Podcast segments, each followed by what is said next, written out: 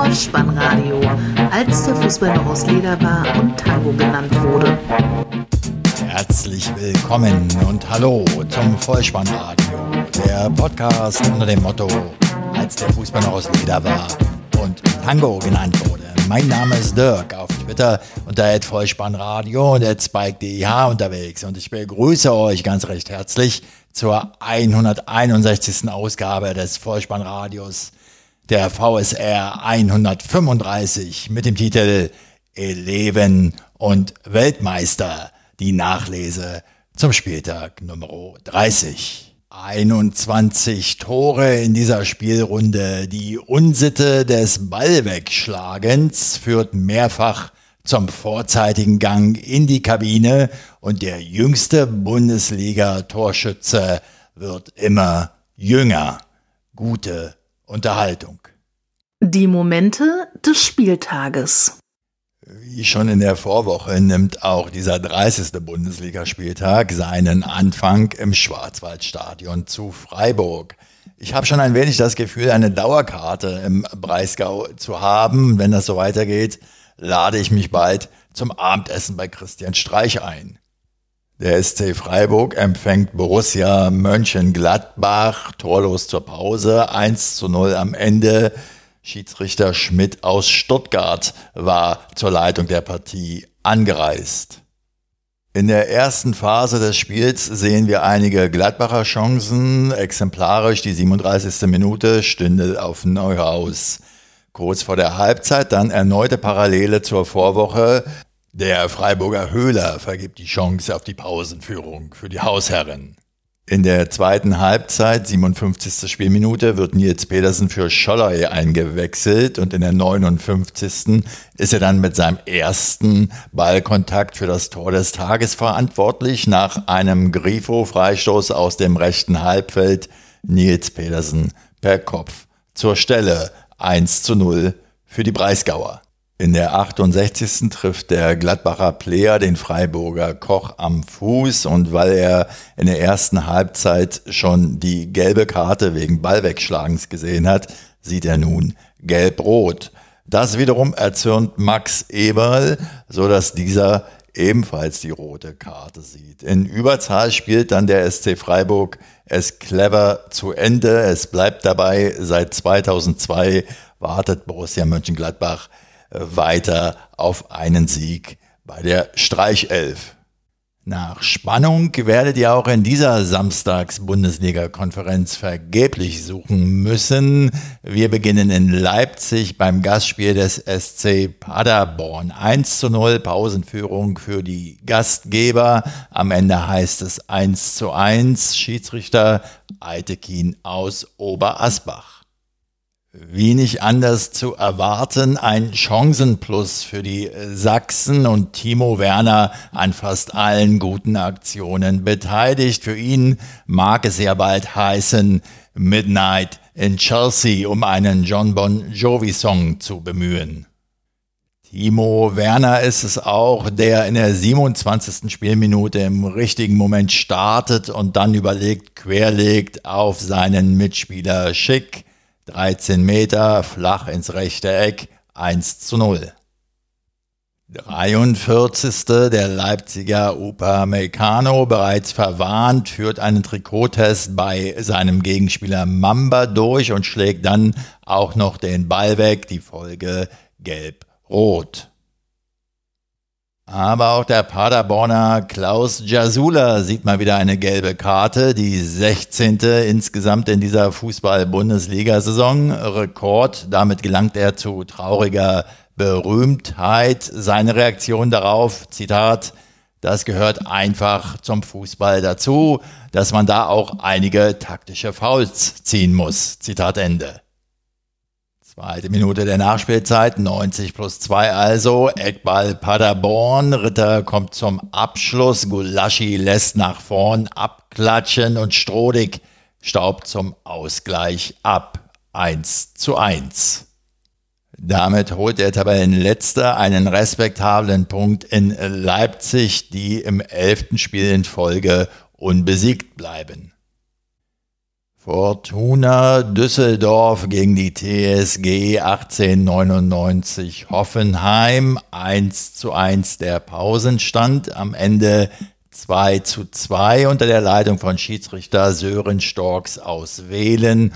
Und um es vorwegzunehmen, zu Storks Riesenspielen wird diese Begegnung sicher nicht gehören. Die Hausherren, sie waren überlegen, gingen in Führung, spielten in Überzahl, gerieten dann aber doch in Rückstand und sicherten sich letztlich durch einen Doppelpack von Hennings noch einen Zähler. Fünfte Minute, Stöger kann unbedrängt von der rechten Seite flanken, Hennings frei mit dem Kopf, 1 zu 0. Neunte Minute, Hübner trifft Eihahn mit der Hand im Gesicht. Schiedsrichter Sören Storks wertet das als Tätlichkeit und zückt glatt rot. Die Sinsheimer in Unterzahl gleichen dennoch aus. Freistoß von Skov von der linken Seite. Posch kommt zum Abschluss. Kastenmeier lässt nach vorne abprallen. Dabur mit seinem ersten Bundesligatreffer 1 zu 1. Dieser Treffer führt ganz nebenbei zu einem neuen Rekord in der Bundesliga-Geschichte. Der Torschütze Dabur stammt aus Israel und durch seinen Treffer stellt Hoffenheim nun in dieser Saison Torschützen aus 13 verschiedenen Ländern. In Erinnerung an eine legendäre Samstagabend-Unterhaltungsshow der ARD, einer wird gewinnen, möchte ich ausrufen, der Showmaster Hans-Joachim Kohlenkampf hätte sicher seine reine Freude an diesem Rekord gehabt. Muntere Anfangsphase in diesem Spiel. 18. Flanke Suttner. Porsche bedrängt von Karaman, gibt unfreiwillig auf den Kopf von Hennings. Der nickt aus kurzer Distanz ein, aber da Karaman vorher gegen Porsche ein Foul beging, nahm Schiedsrichter Storks das Tor nach Ansicht der Videobilder zurück. Es bleibt beim 1 zu 1. 61. Die TSG geht in Unterzahl in Führung. Rudi mit einem klugen Pass auf die linke Seite zu Skov. Der flach an den 16er Zuba aus 16 Metern ins rechte Eck 1 zu 2. Der Endstand durch einen Foul-Elfmeter in Spielminute 77. Der Schütze Hennings 2 zu 2 vorausgegangen ein Foul im eigenen Strafraum von Nordfight an Tommy. Trotz langer Zeit in Überzahl nur einen Punkt für die Düsseldorfer Fortuna. Der Tenor bei den Akteuren, dann müssen wir eben in den nächsten Spielen punkten. Rückfrage der Journalisten, das wären ja dann Dortmund oder Leipzig. Daraufhin der Düsseldorfer Trainer Rösler im feinsten sächsischen Dialekt. Paderborn hat's heute auch geschafft, oder? In diesem Zusammenhang interessant zu wissen, dass der in Altenburg geborene Uwe Rösler seine ersten Stationen beim ersten FC Lokomotive Leipzig und bei der BSG Chemie Leipzig absolvierte. Eintracht Frankfurt gegen den ersten FSV Mainz 05. 0 zu 1 zur Halbzeit, 0 zu 2 am Ende. Ein ausgeglichenes Nachbarschaftsduell, aber kein schönes Spiel. 43. Minute, Eckball Brosinski, Niakate aus 6 Metern mit dem Kopf 0 zu 1 für Mainz. 77. Minute Abschlag vom Mainzer Keeper Müller. Hasebe verliert in der Folge einen Zweikampf gegen Onisivo. Kunde übernimmt das Leder, sprintet los und schließt erfolgreich ab zum 2 zu 0 für den Karnevalsverein. Insgesamt stand das Auswärtsteam stabil. Dann und wann gab es überfallartige Gegenangriffe der Eintracht. Fiel im gesamten Spielverlauf zu wenig ein. Alles gesagt mit den Worten des Eintrachtlers Sebastian Rode. Heute war es sehr ernüchternd, das Ganze. Vom Main an den Rhein. Bayer 04 Leverkusen gegen den FC Bayern München. 1 zu 3 nach 45, 2 zu 4 nach 90 gespielten Minuten. Der unparteiische Herr Gräfe aus Berlin. Und die wichtigste Nachricht vorab. Kai Havertz musste passen. Oberschenkelverletzung. Eine Vermutung von mir, aber aus meiner Sicht ein untrügliches Zeichen dafür, dass Kai Havertz in der nächsten Saison das Münchner Trikot tragen wird. Sein Ersatzmann besorgt in der neunten Spielminute die Führung für die Werkself. Ein Einwurf vorausgegangen. Baumgartlinger steckt vor dem Strafraum auf Alario durch, der an der Grenze zum Abseits auf Neuer allein zuläuft und den Nationalkeeper dann etwas verlädt mit dem Außenriss ins kurze Eck. Torwart-Ecke. Kurze Abseitsprüfung noch. Der Treffer zählt. 1 zu 0, doch der Rekordmeister kommt langsam ins Rollen. Ballverlust von Leverkusen in Person von Diaby, Goretzka steil aus der eigenen Hälfte auf Coman und der läuft frei auf Radetzky zu. Ich habe keine Ahnung, ob der finnische Tormann Lukas Radetzky jemals Tennisspieler war oder ist. Ein Surf-and-Volley-Spezialist wird er jedenfalls nicht mehr, denn er stand irgendwie im Halbfeld, wie man im Tennis sagt, auf der T-Linie sozusagen, im Nix. Und so konnte Coman ins lange Eck am Keeper vorbei einnetzen, 1 zu 1. 42. Minute, wieder ist Leverkusen im Angriff, diesmal sogar mit einem eigenen Eckball. Doch die Flick 11 setzt zum Gegenangriff an, zwei, drei schnelle Pässe und schon ist das Zentrum offen. Über Coman und Müller kommt der Ball zu Goretzka, 18 Meter Torentfernung, flacher Abschluss, 2 zu 1 für den Tabellenführer. 45. Spielminute. Die Leverkusener scheinen nichts gelernt zu haben. Ein erneuter langer Ball reicht, diesmal von Kimmich auf Nabri gespielt und weil Radetzky etwas zögerlich rauskommt oder um im Tennis Surf and Volley Jargon zu bleiben, an der T-Linie kleben bleibt, kann Nabri ihn fein überlupfen. 1 zu 3. Kommen wir zu den Treffern für das statistische Jahrbuch. 66. Nabri Hereingabe. Goretzkas Schuss von Tapsoba wird noch geblockt. Der Ball kommt aber zu Müller und der butterweich in die Mitte. Lewandowski mit dem Kopf ins rechte Eck. Sein 30. Saisontreffer und die 20. Torvorbereitung für Thomas Müller. 1 zu 4 also und das verleitet in der 68. Sky Live-Kommentator Markus Lindemann tatsächlich zu folgender Aussage. Zitat, ich sag Ihnen ganz ehrlich, ich zweifle nicht an einem Münchner Sieg. Zitat Ende. In der 89. Spielminute erleben wir dann noch den neuen jüngsten Torschützen der Bundesliga-Historie. Zunächst spielt Paulinho einen Doppelpass mit Volland, der gibt rechts raus auf Florian Wirz und der 17-Jährige versetzt Hernandez und schlänzt den Ball dann wunderbar ins lange Eck. Zwei zu 4. Damit ist Florian Würz nicht nur der jüngste Torschütze in der Vereinsgeschichte von Bayer Leverkusen. Nein, er ist der jüngste Torschütze der Bundesliga und löst damit Nuri Shahin ab. Florian Würz, wahrlich ein Eleve seines Fachs. Der Begriff Eleve gehört zur Fachsprache künstlerischer Berufe. Wer einen Lehrling oder Schüler als Eleven bezeichnet, betrachtet die Fertigkeit, die dieser erbringt, als Kunst, so die Wikipedia. Ein durchaus schön anzusehender Treffer und mich persönlich beeindruckte jetzt auch nicht so sehr das Alter des Schützen. Vielmehr die Art des Torschusses. Ich fühlte mich an einen Treffer aus dem Jahre 2006 erinnert. Halbfinale Weltmeisterschaft Deutschland, Italien, 119. Minute, Fabio Grosso.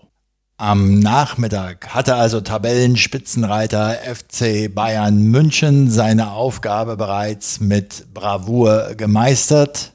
Im Topspiel am Abend konnte auch der Tabellenzweite Borussia Dortmund gegen Hertha BSC einen glanzlosen 1 zu 0 Heimsieg erringen bei einem 0 zu 0 Pausenstand unter der Leitung von Schiedsrichter Osmars aus Hannover.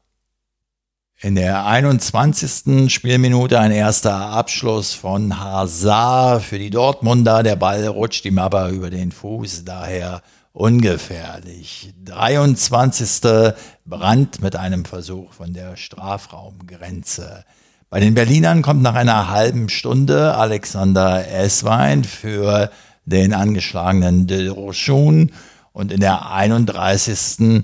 ein Darida-Schuss, der im gesamten Spiel im Übrigen 14,65 Kilometer gelaufen sein soll, so das ZDF Sportstudio, ein Streckenrekord, den es so noch nie gab. Ein Guerrero-Freistoßball, der über das Hertha-Tor segelt. In Minute 38 schließt dann die Höhepunkte des ersten Spielabschnittes ab. Nach Wiederanpfiff 51. dann schnelles Kombinationsspiel der Schwarz-Gelben am Strafraum von der rechten Seite auf die linke Seite, von dort in die Mitte. Sancho mit rechts, links am Tor vorbei. 56. gute Gelegenheit für Blau-Weißen. Gangkam stibitzt sich den Ball von Guerrero und findet dann rechts am Strafraum Alexander Esswein, den Mann, der in weiten Berliner Podcast-Kreisen als AE7 Fußballgott betitelt wird. Grüße an den Damenwahl-Podcast. Alexander Esswein schließt schnell ab die Kugel zieht allerdings knapp links am BVB-Gehäuse vorbei. In der 57. dann das Tor des Tages für Dortmund und damit auch die Entscheidung. Sancho links am Strafraum schippt den Ball in den 16er. Brand legt per Kopf auf Emre Schahn ab und der schließt überlegt ins rechte untere Eck ab. 1 zu 0. Jahrstein war mit den Fingerspitzen noch am Ball. Ein wenig Handspieldiskussion, dann noch in der 83. nach einem erneuten Scharnabschluss springt Boyata der Ball an die Hand, kein Elfmeter. Ich weiß nicht, ob es an der vergebenen Torchance in der 56. gelegen haben könnte. Jedenfalls wird Alexander Esswein zuvor eingewechselt, in der 88. wieder ausgewechselt. Für ihn kommt Samacic auf das Spielfeld und den Schlussgong setzt Sancho in der 90. nachdem er sich in den 16er dribbelt, einen Doppelpass mit Guerrero spielt und am 5-Meter-Raum schließlich am Hertha-Keeper Jahrstein scheitert. Endstand 1 zu 0. Es war das 250. Bundesligaspiel für Bruno Labbadia als Trainer in der Fußball-Bundesliga und er konnte noch nie in Dortmund gewinnen. Der letzte Punch hat gefehlt, so der Trainer und sein Spieler Ibisevic sagte gegen den Ball sehr gut, mit dem Ball nicht unser bestes Spiel. Die erste Partie am Sonntag bringt den SV Werder Bremen und den VfL Wolfsburg zusammen. 0 zu 0 zur Pause. Am Ende ein 1 zu 0 Auswärtssieg für die Niedersachsen. Frau Bibiana Steinhaus aus Langenhagen leitete die Begegnung und Wout Weghorst hatte in der 13. die erste Gelegenheit für die Wölfe Doppelpass mit Joao Viktor, Velkovic ausgespielt, frei vor Pavlenka, aber der Bremer Keeper hellwach. In der 32. bedient Bargfrede Osako, der zieht aus 17 Metern ab. Castells muss alle seine Künste aufbieten. Pausenstand 0 zu 0. Beide Teams hatten einige Gelegenheiten. Ausgeglichene Partie. In der zweiten Halbzeit, so in der 70. Spielminute, setzte ein gehöriges Unwetter in Bremen ein. Es regnete in Strömen und damit kamen die Mannen von Glasner offensichtlich etwas besser zurecht. Wolfsburg wirkt nun agiler, Bremen mehr und mehr unter Druck. In der 81. Minute aus erneut 17 Metern Torentfernung. Schlager zieht ab, nachdem vorher drei Versuche von den Bremern immer wieder geblockt worden sind. Schlager aber trifft nur die Querlatte. In der 82. Spielminute ist es dann soweit. Der eingewechselte Bittenkurt spielt einen Fehlpass und leitet so einen Konter des VfL ein. Babu legt rechts raus auf Klaus, der flankt. Weghorst köpft locker zum 0 zu 1 in die Maschen. Dabei bleibt es am Ende. Die Mannen aus der Autostadt sichern sich Platz 6 und Werder Bremen bleibt drei Punkte hinter Fortuna Düsseldorf auf Rang 16 zurück. Rang 15, den der erste FSV Mainz 05 innehat, ist nun sechs Punkte entfernt. Wir sind zu Gast an der alten Försterei, wo der erste FC Union Berlin den FC Schalke 04 empfing. Nach 45 Minuten hieß es 1 zu 1 und das war auch schon der Endstand. Der Mann an der Pfeife kommt aus Hamburg und heißt Tobias Stieler. Der Experte bei Sky heißt Hannes Wolf und der sagt bereits in der Halbzeitpause, Union hätte schon nach 20 Minuten drei oder vier Tore erzielen können, wenn nicht sogar müssen. Er hat sowas von recht. Vierte Minute, Bülter erobert den Ball im Mittelfeld, lässt Sané stehen, sieht im 16er den besser postierten Mali, 14 Meter Torentfernung. Nübel lässt sich nicht überwinden. Ein Trimmelfreistoß in der neunten, ein Kopfball von Uja knapp rechts vorbei. Der Treffer hätte aber eh nicht gezählt, da Abseitsposition. Die elfte Spielminute. Miranda vertändelt nun leichtfertig den Ball gegen Uja. Der hat den Blick für den startenden Andrich und dieser erzielt seinen ersten Saisontreffer. 1 zu 0.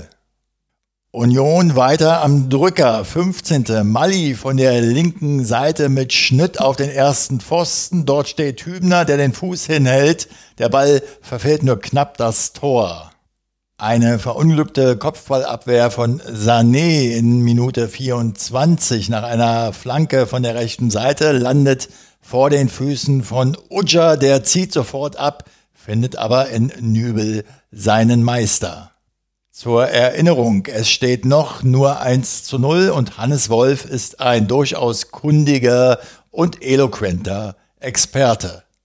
Dann die 28. Spielminute und der etwas schmeichelhafte Ausgleich für den FC Schalke 04. Caligiuri leitet auf Kenny weiter, halbrechte Position, 18 Meter. Er zieht ab, der Ball schlägt ein. Auch dazu Hannes Wolf. Wer schießen kann, ist klar im Vorteil. Über die zweite Halbzeit legen wir den Mantel des Schweigens fast, denn in der 87. Spielminute hat Schlotterbeck für Union fast die Möglichkeit, den Siegtreffer von der linken Seite zu erzielen. Allerdings spitzer Winkel. Nübel macht sich groß und bleibt stehen und kann die Kugel so entschärfen. Nach diesen 90 gespielten Minuten live in voller Länge muss ich wirklich mal sagen, der königsblaue Ballzauber ist momentan kaum auszuhalten. Die spielen aus meiner Sicht so lust- und emotionslos, als wären ihnen von vereinsoberer Seite schon massive Gehaltskürzungen für die Zukunft angedroht worden oder als sei ihnen gesagt worden, dass es den Verein möglicherweise in der nächsten Saison gar nicht mehr geben wird und ihre Zukunft eine ungewisse ist. Insofern wäre das dann ja fast eine logische Erklärung dafür, dass Nübel wieder im Tor steht, dessen Arbeitgeber dessen nächster Arbeitgeber steht ja bereits fest. Er kann also unbeschwert Leistung bringen. Oder als gäbe es einen ligainternen geheimen Deal, dass alle anderen Bundesligisten Schalke irgendwie finanziell mit einem Obolus unterstützen, um den Verein irgendwie in der Liga zu halten. Dafür darf dann Königsblau im Gegenzug kein Saisonspiel mehr gewinnen. Dies waren alles nur vage Vermutungen von mir, ohne dafür jeglichen Beleg zu haben. Aber liebe Knappenanhänger, sucht euch irgendwas aus. Sportlich ist das alles jedenfalls sehr bedenklich. Und Union, Union muss Schalke an diesem Tag einfach schlagen. Basta. Es folgt das objektive Fazit. Der FC Schalke 04 hat nun das zwölfte Bundesligaspiel in Folge ohne Sieg absolviert. Das ist zuletzt in der Saison 1993-94 geschehen und Union wartet seit sieben Spielen auf einen Dreier. Der Geißbock macht Halt in der Puppenkiste.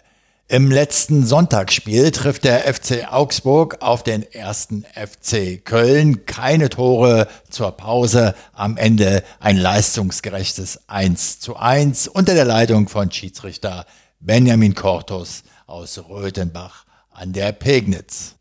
Die Fuggerstädter haben von Beginn an mehr vom Spiel, erspielen sich Chance um Chance, die größte per Foul-Elfmeter, weil Timo Horn aus seinem Tor rennt und Sarenren Basé, der schon an der Torauslinie mit dem Rücken zum Tor Richtung Strafraumrand unterwegs ist, unnötig von hinten zu Fall bringt. Es gibt also Foul-Elfmeter, Niederlechner tritt an, 27. Spielminute, Timo Horn macht seinen Fehler wieder gut, hält den Ball, es bleibt torlos.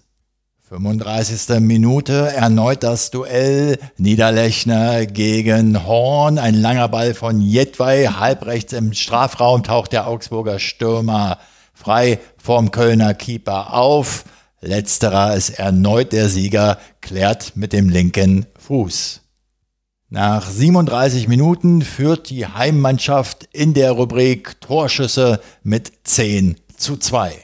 Halbzeitstand aber 0 zu 0 und nach Wiederanpfiff geht Saren Basé in den 49. erneut zu Boden nach einem Zweikampf gegen Zichos und Jakobs. Es gibt eine Prüfung des Video Assistant Referees, aber keinen erneuten Strafstoß. So ganz langsam macht der FC etwas mehr und die Riesenchance zur Auswärtsführung in Minute 62 Hereingabe in die Jakobs halblings am Fünfer rauscht, aber Lute rettet ins Tor aus.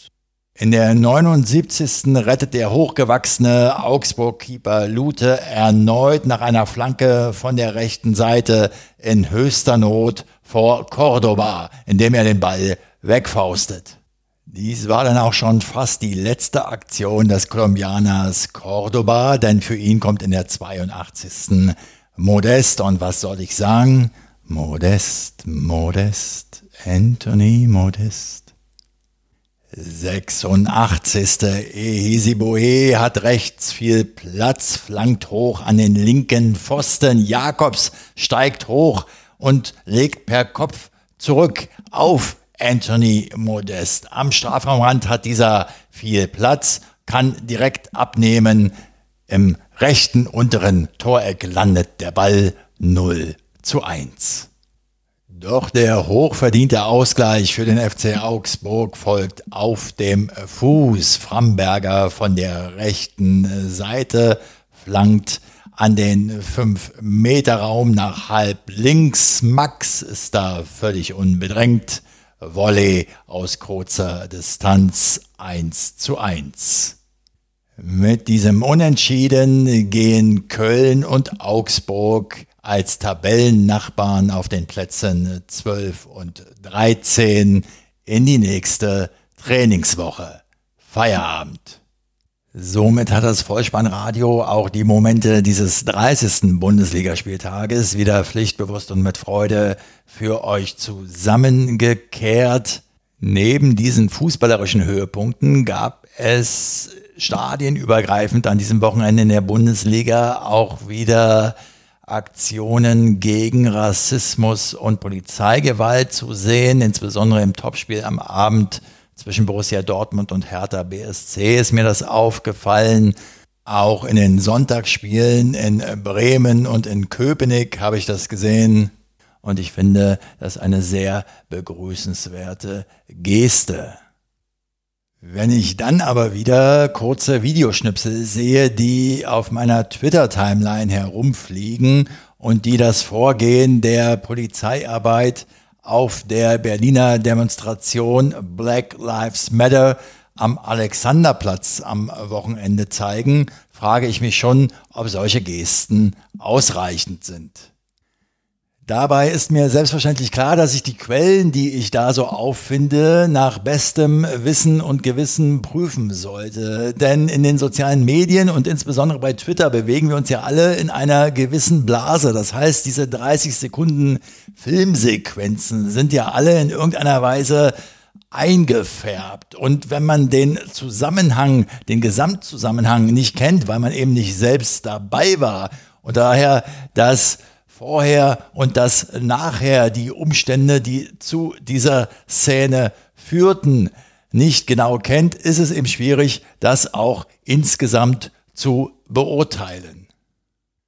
Dies abwägend, denke ich, kann ich durchaus guten Gewissens sagen, dass das, was ich in diesen kurzen Videoschnipseln gesehen habe, aus meiner Sicht rein gar nichts mit deeskalierender Polizeiarbeit zu tun hatte. Ich sage das an dieser Stelle auch eingedenk der Tatsache, dass das Berliner Abgeordnetenhaus am vergangenen Donnerstag gerade erst das neue Landesantidiskriminierungsgesetz verabschiedet hat. Bundesweit wird dieses Gesetz hitzig diskutiert. Festzuhalten bleibt aber, dass der Schutz vor Diskriminierung darin im Vordergrund stehen soll so kann zum Beispiel, wer in Berlin von Behörden oder Polizeikräften diskriminiert wird, künftig Schadenersatz einfordern. Betrachten wir also den Aspekt der Gesetzesverabschiedung, dann sind wir ganz schnell bei der Gewaltenteilung und auch hier muss man wieder ganz genau unterscheiden und dazu fühle ich mich als ehemaliger Verwaltungsmensch, der stundenlang Staatsrecht gebüffelt hat, durchaus in der Lage, es gibt einen Unterschied zwischen ausführender Gewalt, der Polizeiarbeit also, und der gesetzgebenden Gewalt, dem Abgeordnetenhaus also. Jeder, der es will, wird, wie ich denke, fähig und in der Lage sein, diese Videosequenzen im Internet zu finden, um sich dann ein eigenes Urteil bilden zu können. Deshalb ein letztes von mir. Ich habe beim Betrachten dieser Bilder manchmal den Verdacht, dass der Verstand nicht über die Länge des Schlagstockes hinausgeht. Leider. Um diesen kurzen, aber wie ich finde, wichtigen Exkurs keinesfalls flapsig abzuschließen und um die Kurve zum Fußball wieder zu bekommen, möchte ich sagen, ein solches Vorgehen ausdrücklich von Teilen der Ordnungshüter, das fehlt uns wirklich nicht. Was uns dagegen jetzt noch fehlt, ist die Vorschau auf den kommenden Spieltag. Wieder in Form eines Toto-Tipps. Dabei steht die 1 für Heimsieg, die 0 für Unentschieden und die 2 für Auswärtssieg. Auf geht's. Der Toto-Tipp. Der 31. Bundesligaspieltag startet am Freitag um 20.30 Uhr mit der Begegnung TSG 1899 Hoffenheim gegen Leipzig. 2. Samstag dann Fortuna Düsseldorf gegen Borussia Dortmund 2. Der erste FC Köln trifft auf den ersten FC Union Berlin 0. Der VfL Wolfsburg empfängt den SC Freiburg 1. Hertha BSC, Gastgeber für Eintracht Frankfurt 1. Der SC Paderborn spielt gegen Werder Bremen 0. Und im Abendspiel dann am Samstag der FC Bayern München gegen Borussia Mönchengladbach 0. Am Sonntag der 1. FSV Mainz 05 gegen den FC Augsburg 1 und der FC Schalke 04 gegen Bayer Leverkusen 2. Die Abschlussempfehlung beschäftigt sich dieses Mal auch mit dem runden Leder. Es geht um einen Film von Till Schweiger, kürzlich auf Amazon Prime erschienen. Der Titel Schweinsteiger Memories von Anfang bis Legende. Es geht um Bastian Schweinsteiger, der, so ehrlich muss ich sein, für mich ja nicht mehr als Fußball-Jugendidol in Frage kam. Da bin ich einfach schon zu alt für. Meine Fußballidole waren eher in der 90er Weltmeistermannschaft zu finden. Pierre Letbarski habe ich ja da in diesem Zusammenhang schon häufiger hier im Podcast erwähnt. Die Fußballkunst von Bastian Schweinsteiger habe ich aber natürlich auch mit Interesse und einiger Anerkennung verfolgt. Die Entwicklung vom Lausbub aus Oberaudorf bis zum Weltmeister, der seine Karriere dann schließlich in den Vereinigten Staaten von Amerika beendet hat. Wenn man das typische Weichzeichnen, das Till Schweiger-Filmen ja so zu eigen ist, über fast zwei Stunden erträgt, dann ist das ein durchaus sehenswerter Streifen, wie ich finde. Man sieht Bastian als Knirps beim Skifahren, man sieht ihn beim Tennisspielen mit seiner Frau Anna und man bekommt einige emotionale Momente geboten.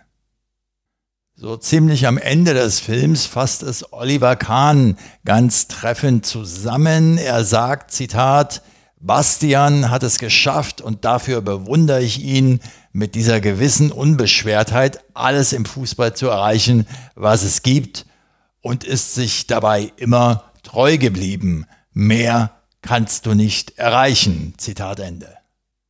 Nun kenne ich Bastian Schweinsteiger nicht persönlich, denke aber nach diesen äh, Spielfilmminuten sagen zu können, er war und ist wohl noch immer eine ziemlich ehrliche Haut geblieben. Insofern hat mir der Film also ganz gut gefallen. Wenn es euch ähnlich geht, dann lasst es mich wissen. Ihr findet alle Kontaktmöglichkeiten des Vollspannradios auf der Website bolzenundruppen.potspot.de. Folgt dem Vollspannradio auf Twitter und abonniert diesen Podcast kostenfrei, denn so verpasst ihr keine weitere Episode. Das Wichtigste aber ist, empfehlt das Vollspannradio gerne weiter, denn das hilft ungemein, diesen Podcast noch sichtbarer zu machen. An dieser Stelle mal ein Einschub. Ich fand am Wochenende im Briefkasten einen Brief des RBB vor, darin enthalten die limitierte Edition eines Mund-Nasenschutzes. Ich habe wirklich keine Ahnung, wer von euch mir dieses Geschenk gemacht haben könnte, weil das Ganze ohne persönliche Grußnachricht ankam. Wohl eine kleine Vermutung habe ich schon. In jedem Fall bedanke ich mich ganz recht herzlich. Ich bedanke mich bei euch für eure Zeit, für euer Vertrauen in diesen Podcast und verabschiede mich auch heute wieder mit dem Hinweis für den Fall, dass ihr die Kugel mal wieder im Netz unterbringen wollt. Kopf, Innenseite, Außenriss, Hacke, Nein, nur mit dem Vollspann wieder rein. Vielen Dank, bleibt gesund. Ciao. Sie hörten Vollspannradio. Vollspannradio. Vollspannradio. Vollspannradio. Vollspannradio.